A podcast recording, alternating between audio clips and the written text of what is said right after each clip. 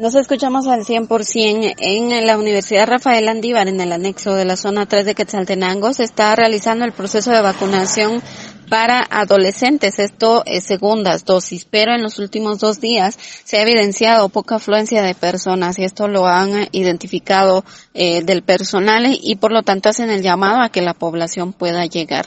Esto explica Juan Poyón, que es de Cruz Roja Guatemalteca, quienes han estado colaborando en este proceso de vacunación. Como Cruz Roja Guatemalteca continuamos en nuestra labor de auxiliar de los poderes públicos.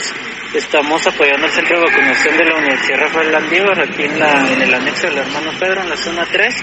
Y pues eh, hemos visto en estos dos días que hemos tenido poca afluencia de, personas que se vienen a vacunar, específicamente eh, a aquellas personas que ya cumplieron los 28 días. Estamos hablando de los adolescentes que se vacunaron el 29 de octubre en lo que es eh, las inmediaciones de, gobernación departamental. Ellos ya cumplieron los 28 días que requiere la vacuna moderna y ya pueden acercarse a las instalaciones de la universidad para la aplicación de su segunda dosis.